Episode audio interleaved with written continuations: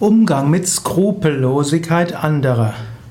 Skrupel heißt, man hat Zweifel, man überlegt, ist das richtig, ist es nicht richtig.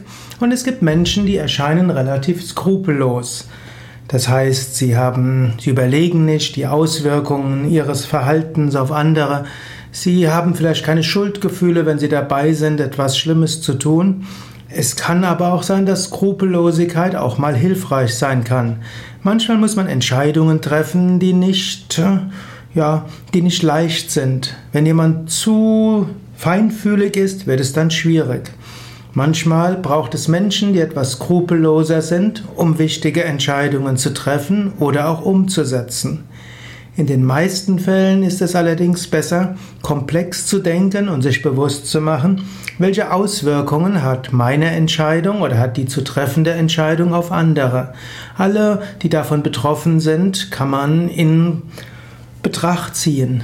Das wird zu mehr Skrupeln führen und das wird es manchmal schwerer machen, Entscheidungen zu treffen. Trotzdem ist diese Vorgehensweise meistens angemessener.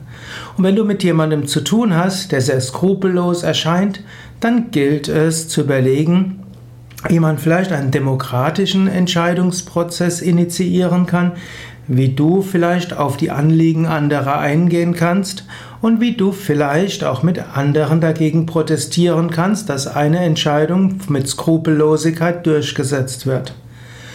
Wie gesagt, manchmal kann Skrupellosigkeit angemessen sein. In der Mehrheit der Fälle ist es besser, alle Anliegen der verschiedensten Menschen einzubeziehen und hohe ethische Standards einzulegen.